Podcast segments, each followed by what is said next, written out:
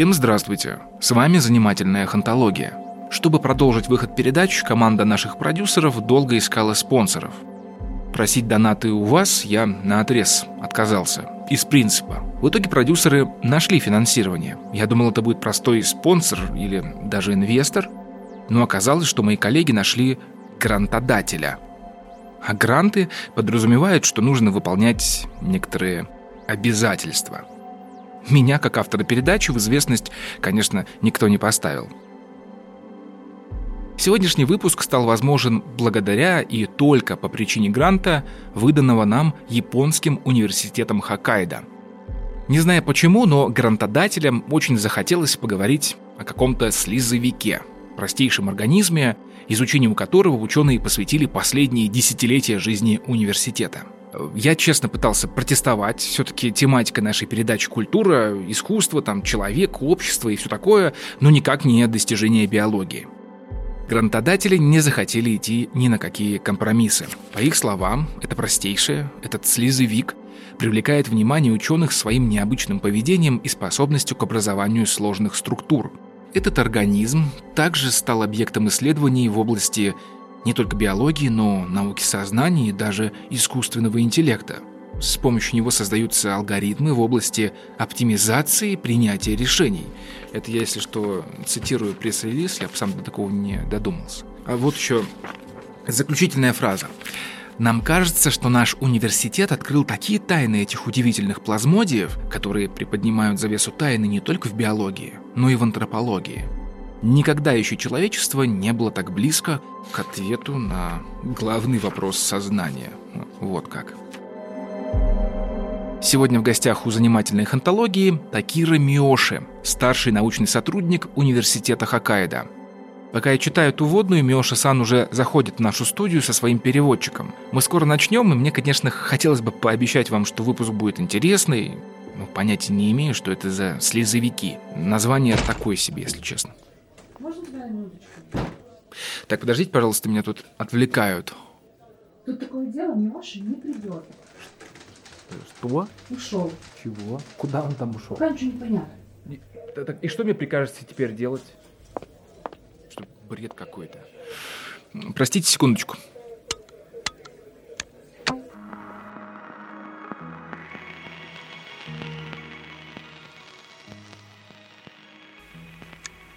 Я прошу прощения, мне только что сказали, что господин Миоши убежал. Вышел из такси прямо возле входа в нашу студию, и никто не знает, в общем, что произошло, но он просто сиганул через четырехполосную трассу в сторону промзоны. Его переводчик отправился его догонять, но, кажется, безуспешно. Хм. Ладно, прошу прощения, но выпуск про слезовиков, к моему сожалению, придется отменить. Отменять нельзя, продолжать. Как, а как, подождите, как, как продолжать-то? Вы что, сдурели? Подождите.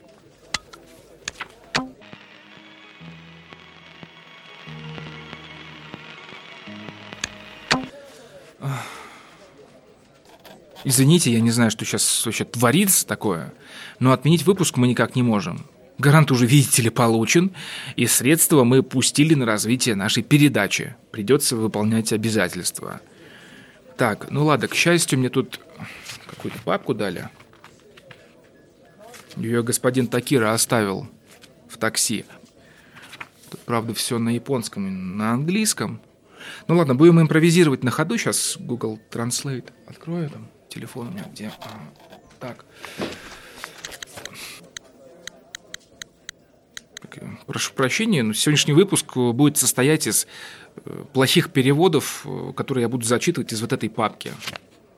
Надеюсь, будет интересно. Может быть, поймем, что с господином Миоши произошло. Да, вот и ситуация, конечно.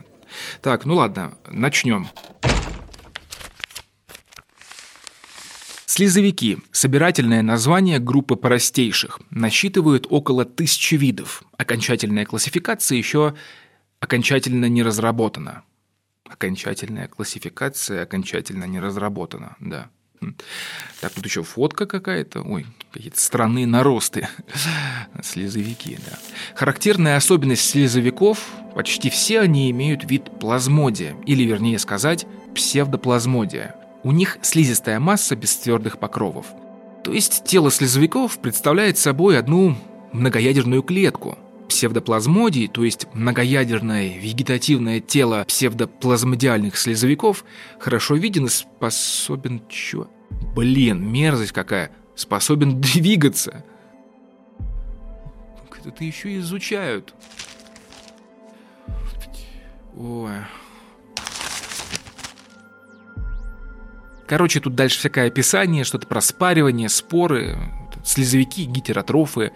Не знаю, говорит вам это что-то или нет. Ладно.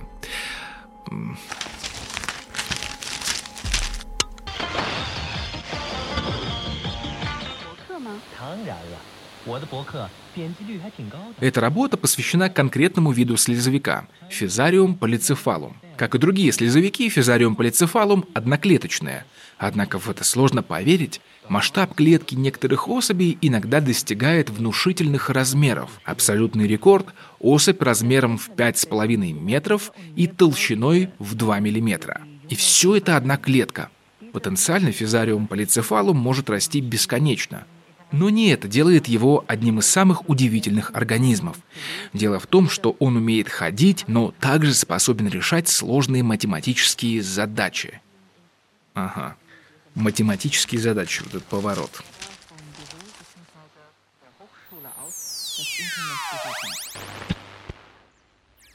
поле зрения научного сообщества физариум полицефалум попал в 1973 году, когда пожилая жительница Техаса Мэри Окленд заметила на заднем дворе своего дома красивое ярко-желтое пятно с прожилками.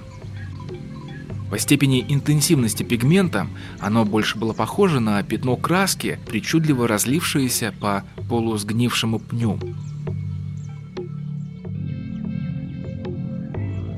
то время Мэри вела дневник, увлекалась любительской фотографией и садоводством, читала книги Лавкрафта. Сотрудники нашего университета внимательно изучили записи Мэри и нечеткие фотографии экземпляра. Мэри дотошно фиксировала, как разрастается слизовик, как он день за днем окутывает пень и при этом избегает участков дерева, куда попадает солнечный свет. Эти записи в дальнейшем очень помогли научному сообществу понять поведение физариума полицефалума.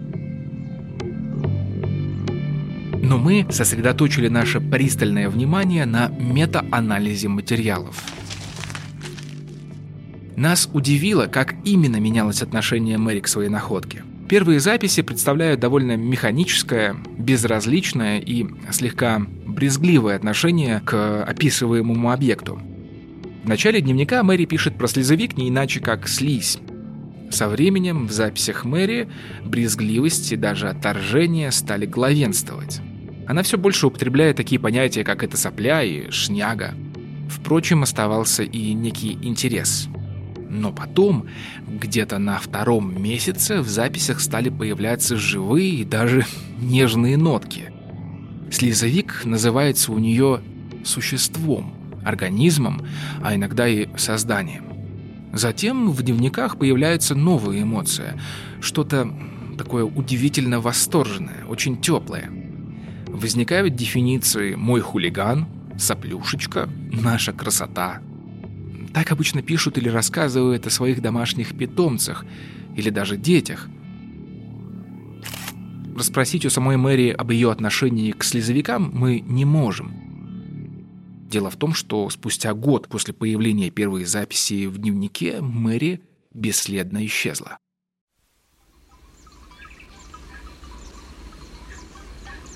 Впрочем, незадолго до этого к ней успели наведаться сотрудники Техасского биолого-химического университета. По сути, с их работ и начинается научное исследование слезовика – мы уверены, что в данном случае имеет место интересный феномен. Отношение человека не из научного сообщества породило живой интерес профессионального сообщества исследователей. Изучая физариум полицефалум в нашей лаборатории, мы всегда держали в голове эту трансформацию простой жительницы Техаса, южного консервативного штата. Мэри была женщиной набожной, весьма скромно образованной, с причудами, но, как и все представители простонародья, она, по-видимому, обладала удивительной интуицией.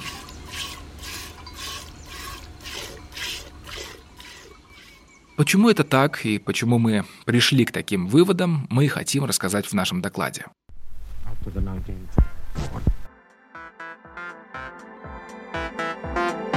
Широкой общественности полицефалом стал известен после того, как его выставили в парижском зоопарке, наряду с привычными для этого места обитателями. Внимание заслуживают новостные заметки, опубликованные после того, как Физариум представили прессе. Процитируем отрывок из одной такой заметки. У этой слизи нет ротового отверстия, пищеварительного тракта и ануса. Она не может видеть, но может находить и переваривать еду, делая ее частью своего ненасытного организма. Если вы двигаетесь со скоростью меньше 4 см в час, скорее всего, слезовик догонит и проглотит вас. Но вообще-то он не имеет привычки ни за кем гоняться впечатляет, но наше научное сообщество склонно рассматривать эту заметку как пошленькую и популистскую. Об искажении фактов в СМИ мы еще поговорим. Однако есть за что благодарить прессу. После попадания в зоопарк, а потом на страницы сайтов и журналов, слезовик получил прописку в гнездилище разумных существ. Гнездилище разумных существ. Простите, пожалуйста, за перевод – Google Translate не всегда адекватно переводит. на Гнездилище разумных существ. Давайте дальше пойдем. Не переключайтесь, с вами занимательная хантология, и сегодня мы с вами читаем какой-то непонятный доклад про слезовиков.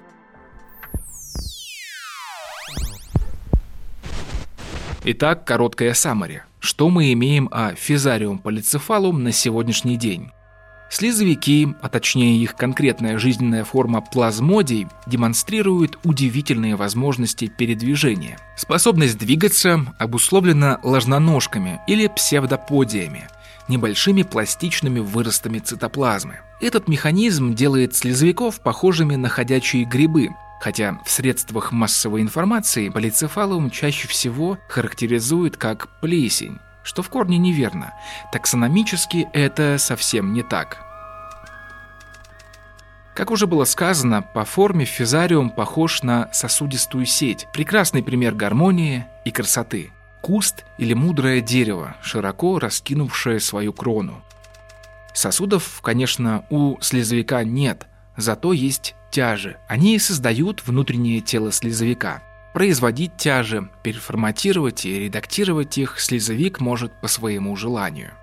Еще одно сравнение, которое не могло не прийти к нам за все эти годы наблюдения за слезовиком, это, конечно, мозг.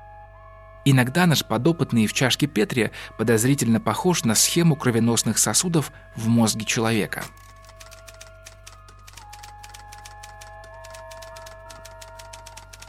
Миксомиценты, класс, к которому в настоящее время относится полицефалум, это такие эволюционные бастарды, они ни нашим, ни вашим. Это странное существо, долгое время вызывающее затруднения с классификацией, не является грибом, но стало своеобразным мостом между миром животных и растений, проводником, промежуточной стадией, перебежчиком –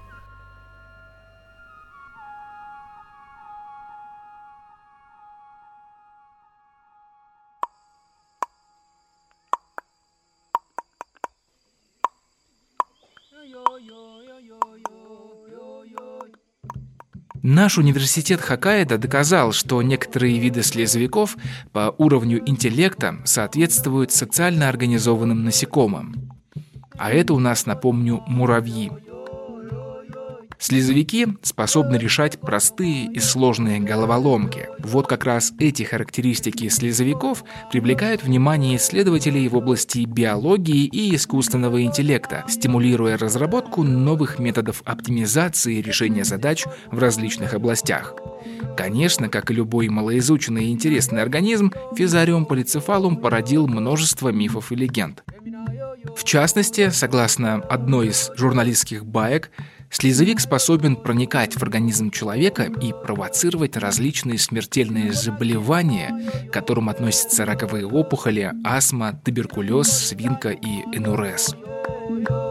В свою очередь, эти заболевания провоцируют коморбидные нарушения. Одно из них влияет на обмен веществ в организме, а это влечет за собой умственные отклонения. Якобы ученые, которые работают с физариум полицефалум, постепенно сходят с ума от необъяснимой паники, энцефалопатии, паранояльного расстройства, эпилепсии и шизофрении.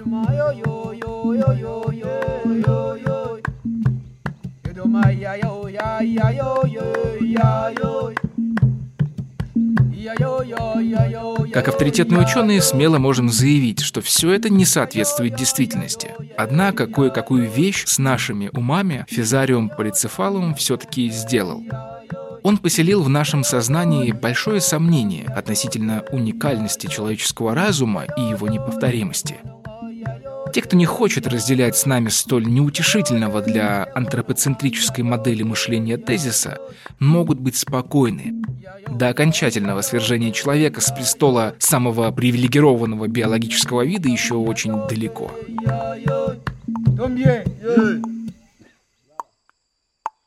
Разумно предположить, что после столь пристального изучения слезовика мы вынуждены расширить наше понимание сознания и мышления. И если раньше мы приписывали наличие интеллекта только высшим формам жизни, теперь мы не вправе отказать в этом осклизклому сморчку.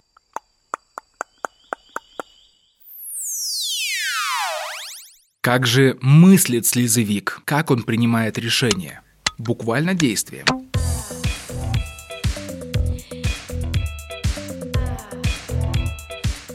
Как мы уже сказали, наибольший интерес представляет собой жизненная форма слезовика под названием плазмодий. Масса протоплазмы, которая условно разделена на внешнюю, гелеподобную эктоплазму и внутреннюю жидкую эндоплазму.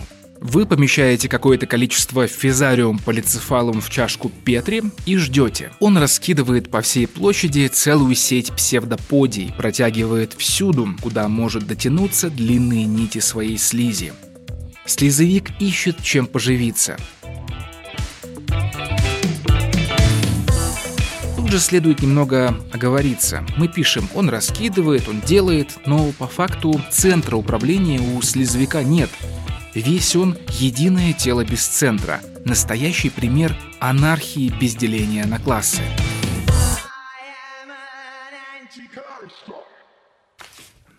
Итак, слезовик заполняет собой все возможное пространство.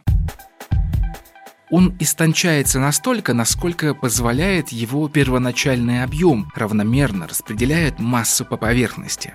Он прощупывает мир в поисках пищи, обходит сухие участки и пучки света и, наконец, достигает лакомства. Прекрасно. Слезовик обволакивает еду и принимается ее переваривать. Пока что ничего похожего на мышление, верно? Но подождите немного. К слову о еде. При всей примитивности этого создания он уже успел дозреть до того, что мы именуем правильным питанием. Так, по нашим наблюдениям, слезовик предпочитает соотношение углеводов к белку 1 к 2, а углеводной пищи не злоупотребляет. Самое излюбленное его лакомство – овсянка –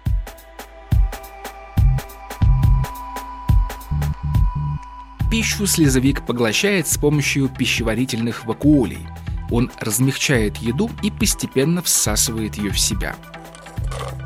Если вам показалось, что это похоже на фагоцитоз, вам не показалось, это он и есть.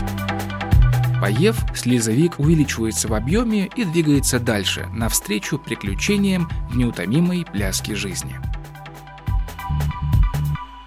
Да, на первый взгляд ничего удивительного в этом процессе нет. Но мы продолжили поиски и стали раскладывать овсяные ништяки сначала в произвольных комбинациях, хаотично. Слезовик обнаружил способность к оптимизации ресурсов. Теперь он уже не занимал всю площадь в чашке Петри, а сосредотачивал силы в сгустках еды, между которыми протягивал свои восхитительные тяжи.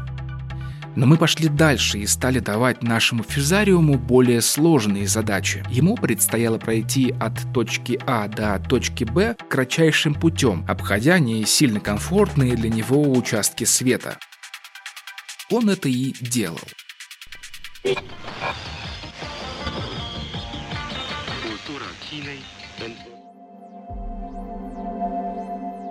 Несколько кусочков слезовика мы положили в небольшой лабиринт. Они разрастались и заполняли с собой пространство, а потом сливались воедино. Потом на входе и выходе из лабиринта мы оставили любимое угощение плазмодии овсянку. Объединенному организму понадобилось 4 часа, чтобы оптимизировать свою сеть. Его тяжи в тупиках лабиринта, где еды не было, истончались и исчезали. Прошло еще 4 часа, прежде чем слезовик создал единый утолщенный тяж по кратчайшему пути между источниками еды. Очень много операций. Именно поэтому наш слезовик перед окончательной оптимизацией хорошенько поел и прогнал по своему телу питательные вещества. Разумеется, свое питание получили даже те участки, которые тянулись в неверном направлении. При этом в лабиринте имелись несколько путей исследования из входа и выхода. Слезовик, как правило, выбирал самый оптимальный путь, или когда мы эксперимент повторяли, он выбирал второй путь по оптимальности. То есть он не просто справлялся с задачей, он еще и принимал решения и делал самый верный выбор. Тогда мы окончательно поняли, что перед нами не просто амеба, которая повинуется принципу градиента пищевых сигналов. Перед нами необъяснимый организм, нечто из параллельного мира. Только вот если в ужастиках категории Б такое нечто захватывает мир, то в нашем случае это тихое и даже в чем-то очень милое нечто – Конечно, нам видится определенный символизм и оптимизм в том, что столь важное открытие было совершено на заре нового тысячелетия, когда само время танцует.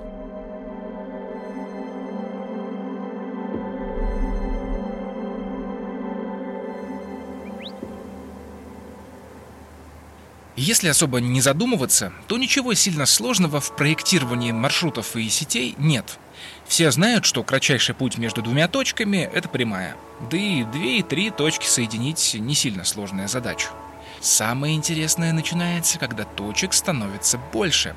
В математике это именуется задачей коми-вояжера. Как соединить ценное количество точек на карте кратчайшим путем? Как создать наиболее эффективную, выгодную сеть? Это непростая задача. Если у вас всего 15 точек на карте и вам нужно просто соединить их все, то у вас уже есть почти полтора миллиарда комбинаций маршрутов. Сначала вам надо будет найти их все, а потом решить, какая комбинация самая выгодная. А если точек на карте будет больше 66, то современному компьютеру понадобится несколько миллиардов лет, чтобы спроектировать наиболее выгодный маршрут. И это мы не преувеличиваем. Это чистая математика. Но вернемся к нашему слезовику. Итак, мы разложили на столе совсем небольшую карту Японии и положили овсянку в точках, где располагаются города страны. Всего было разложено 36 угощений, по одному на точке, где располагается крупный город. Нашему слезовику предстояло вновь изобрести транспортную сеть страны, связав все точки с питанием в единую систему. И он справился. Сначала плазмодий занял всю площадь, а затем сформировал основную структуру. Постепенно получилась очень точная копия настоящей железнодорожной сети, соединяющей города Японии. Что еще любопытнее, в местах несовпадений Физариум разработал маршрут получше того, который существует сегодня в стране. Да, в это трудно поверить, но в Японии есть что-то не совсем идеальное. Итак, мы повторили этот эксперимент на примере других стран, в частности Великобритании, Испании и Португалии, а также попробовали спроектировать историческую сеть дорог Римской империи на Балканах. Как и в случае с Японией, Плазмодий расширил и дополнил проекты дорог и предложил более выгодные сети. То, что было спроектировано массой людей, считай коллективным разумом, удалось простейшему одноклеточному организму. Поверьте, после такого нам стоило огромных сил не скатиться в жесткий троллинг человека с его пафосом исключительности. Окей, вы, конечно, скажете, но мы способны чувствовать, коммуницировать, у нас есть память.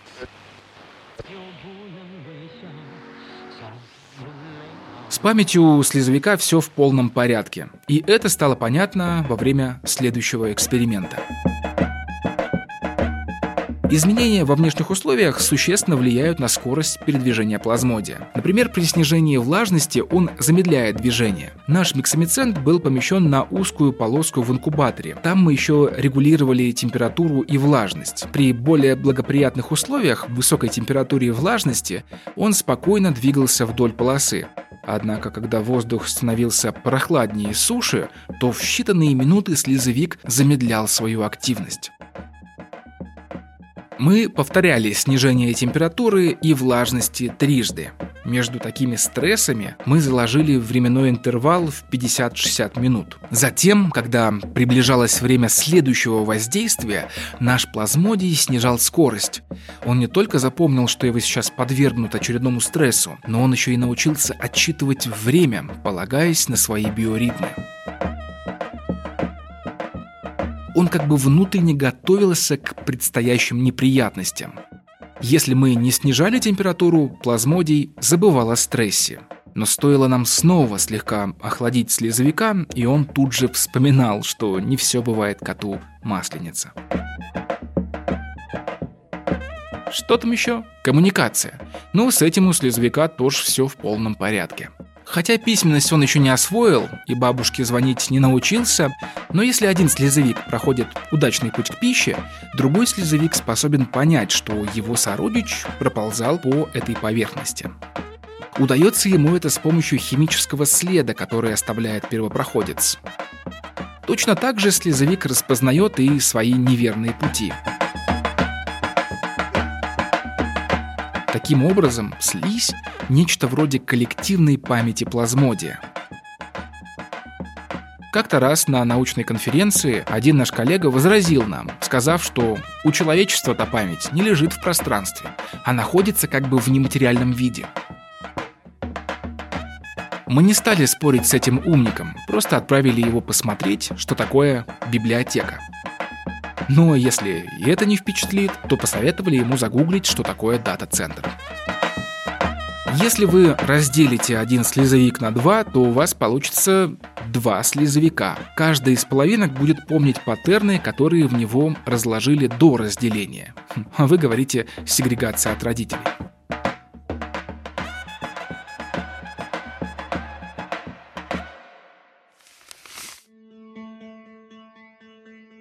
И, наконец, способность чувствовать. Здесь мы имеем дело просто с музыкой, не иначе. Если коротко, как и любое другое живое существо, слезовик способен чувствовать, а значит координировать свои действия, осуществлять пространственно-временную организацию. Вся соль в том, как именно. Нам точно известно, что слезовик – это активная среда, где идут автоволновые процессы. Нелинейные волны, которые поддерживают сами себя, обуславливают поведение физариума. Колебательные волны различных типов отличаются по своей структуре в зависимости от размеров конкретного организма. Несомненно, колебательные химические параметры и химия этого существа связаны.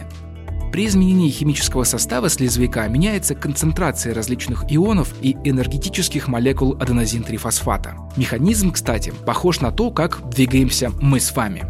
Пользуясь случаем, мы бы хотели передать привет русским ученым. В частности, огромная благодарность В.А. Теплову из Института теоретической и экспериментальной биофизики РАН подмосковного Пущина.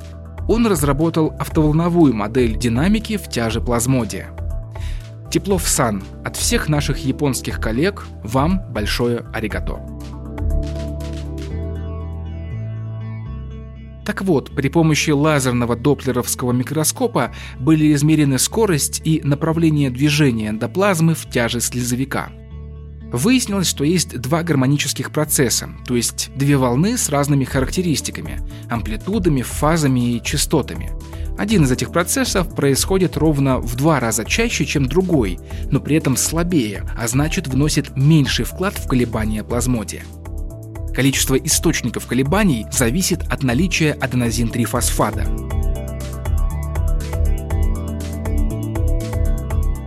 И это, пожалуй, все, что нам известно.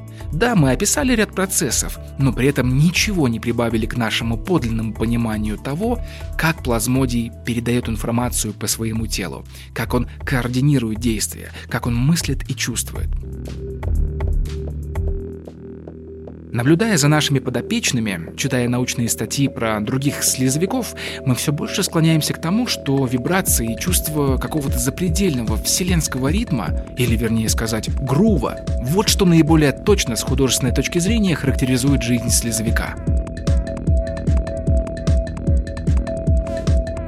Грув как кровоток, грув как способность чувствовать, мыслить и коммуницировать. Это весьма интересная научная картина мира. Умение создавать свой вайб и врубаться в любой другой – вот что делает физариум полицефалум по-настоящему удивительным созданием. В настоящее время нами ведутся работы по изучению воздействия звуковых гармонических тембров на поведение плазмодия – Группа наших подопечных уже два месяца слушает дискографию группы борцев Кеннеда по кругу.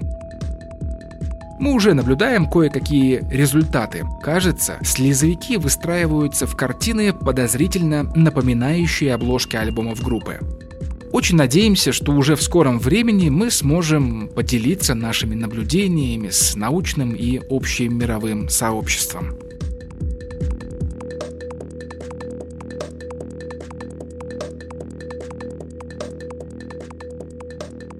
Глядя на ту беспечность, с какой слезовик проделывает свой путь, на этот энергичный, но в целом индифферентный характер миксомицента, мы вслед за ним наполняемся этой доисторической мудростью. Когда ему недостает питания и воздух вокруг сухой, слезовик превращается в склероций, тонкую пленку, которой для жизни не нужно ничего. Физариум полицефалум способен пребывать в состоянии склероции на протяжении многих лет, выжидая своего часа. Все эти годы, пока мы изучали слезовика, мы пропитались чем-то, что можно характеризовать как состояние равновесия. Сколько раз научное сообщество не давало ходу нашим исследованиям, ну просто потому, что в них слова «интеллект» и «простейшее» стоят в одном предложении. Сколько раз религиозные фанатики высылали злобные заказные письма и похоронные венки в приемные наших лабораторий – Сколько раз в частных разговорах мы встречали насмешливое отношение. Одно время мы реагировали болезненно. Сегодня нам уже стало все равно. Ну, просто невозможно объяснить, что права на чувства, мышление, интеллигибельность любого порядка не закреплены за человеческим видом. Здесь нужна интуиция особого характера, скорее творческая, нежели научная. И мы уверены, что если есть на свете политкорректность, то эта политкорректность должна охватить все вообще. Гипсовые изваяния и безмолвные реки, дезертиров, работников бригад скорой помощи, ангелов и простейших.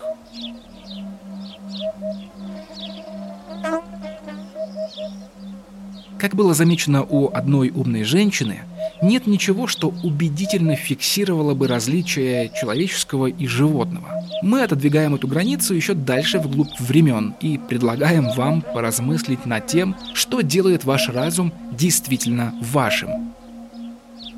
Где начинается и заканчивается ваша субъектность? Что значит собственно мыслить? И можно ли отделаться от всех этих вопросов старой картезианской прибауткой про «мыслю, следовательно, существую»?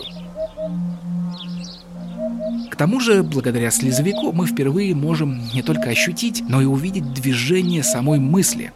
Что если мысль в ее первозданном виде – это нечто тихо ползущее во всех направлениях, нечто поглощающее, связывающее объекты? И чтобы все эти размышления не показались вам отвлеченным философским вбросом, мы предлагаем поставить вопрос иначе – где заканчивается слизь и начинаетесь вы? Вот так звучит наш вопрос. Философ и фанат разного мрачника Бен Вудард предлагает такое решение. Разум – всего лишь одно из свойств когтистого и клыкастого бестиария природы – он ставит и другой вопрос. Что именно возникает из лужиц слизи? Нам нравится такая постановка вопроса, и в ее корне мы не видим никакого пессимизма.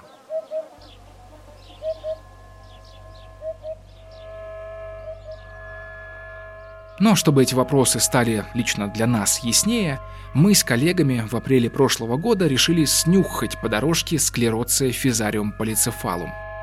Согласно Бельмонскому докладу и Хельсинской декларации, мы приняли крайне необдуманное и даже непозволительное решение.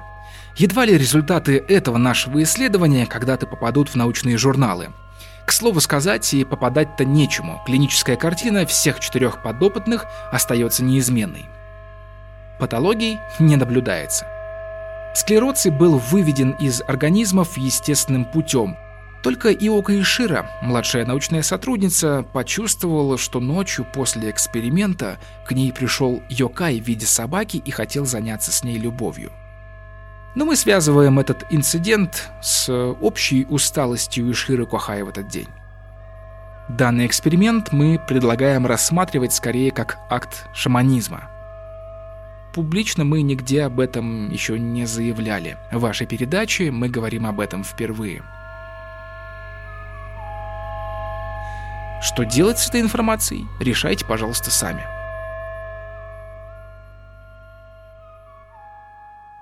Перед тем, как закончить наш рассказ о слизевике, добавим, что сегодня изучаются способы применения Physarum polycephalum в кибернетике, инжиниринге информационных систем и hardware development е.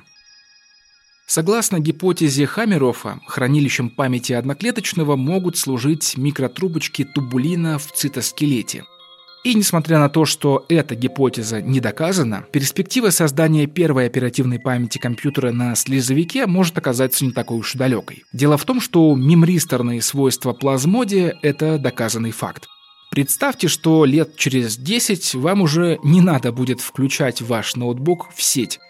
Достаточно будет просто покормить его овсянкой.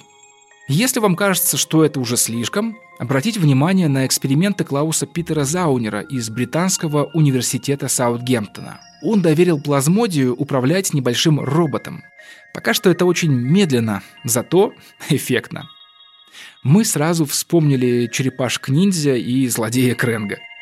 Другие британские ученые подключили электронные датчики к агаровым каплям с миксомицентом и сняли его электрические сигналы. Получилась своеобразная азбука слезовика. Наши коллеги даже конвертировали эти данные в спектрограммы и сопоставили активность разных электродов со звуками разной частоты. Получилась музыка слезовика. Вот фрагмент.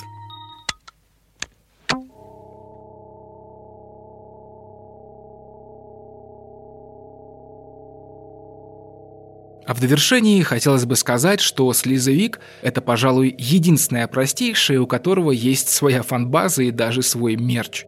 Его вы отыщете без труда в сети. Интернет-магазины предложат вам брелоки, парфюмерию для дома с запахом миксомицента и даже постельное белье с особым принтом. На нем потрясающая сеть псевдоподий, которую слезовик раскидывает по пространству, по всему миру и даже в ваши сны.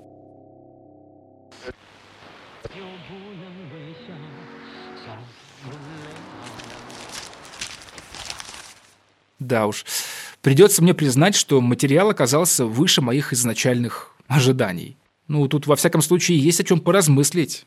Хотя, конечно, некоторые участки доклада отдают полным бредом. Ну, либо очень плохо переведены с японского, хотя, может быть, и то, и другое. Пишешь еще? Его нашли. Э, подождите, пожалуйста, какой-то опять беспорядок в приемной.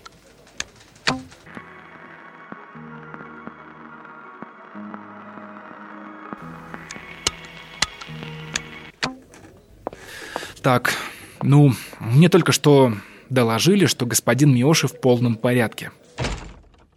Его нашли возле проходной местного предприятия по производству овсяной крупы.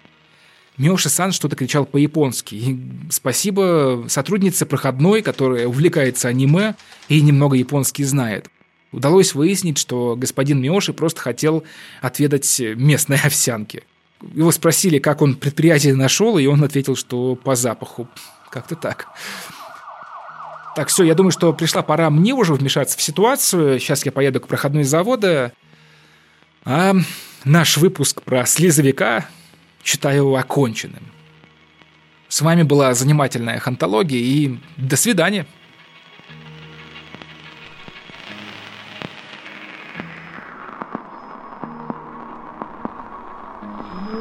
материальную